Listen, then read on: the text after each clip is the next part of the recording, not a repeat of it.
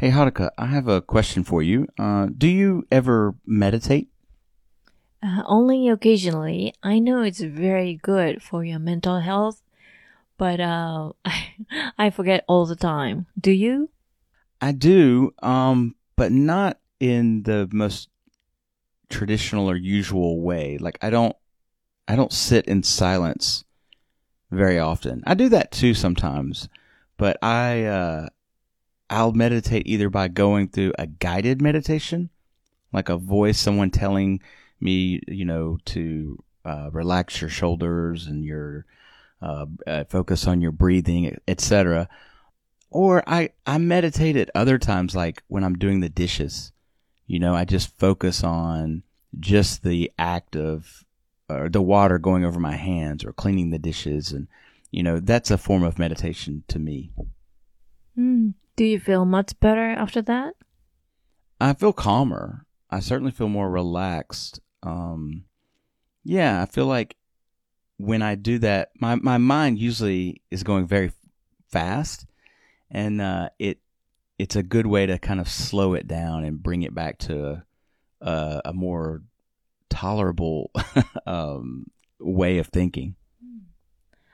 Um, is meditation similar to zoning out? Uh, I guess, but I, to me, zoning out is like uh, letting your mind wander, whereas meditation, you're you're bringing it to a single focal point. Hmm, I see.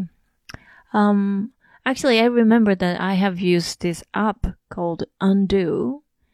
It's a it's a very simple, like three minutes or whatever minutes you choose, and it starts with a bamboo sound, and I like it, um, and I feel yeah much calmer after that meditation.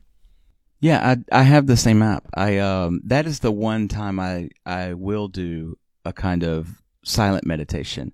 I'll use that app because it you know, like you said there's this bamboo sound at the beginning and a kind of gong at the end, but it's just silent in between. So, other than meditation, what else do you do when you get stressed out? Uh, recently, I do try to do deeper breathing, inhale and exhale, and also looking at the window, mountains, skies, feeling the breeze. It, they, they are all very calming to me. How about you? Uh, if I get stressed out or if I'm like unhappy, um, I try to think about other people. Like, what could I do for someone else to make them happy? Like, how could I surprise someone? Something like that. Mm, that's very nice of you. Um, yeah, I guess. Uh, it just, it helps me because if I, if I don't do that, I, you know, I will probably focus too much on whatever's making me unhappy or stressed out. But if I put my attention on someone else, uh, that that makes me happy.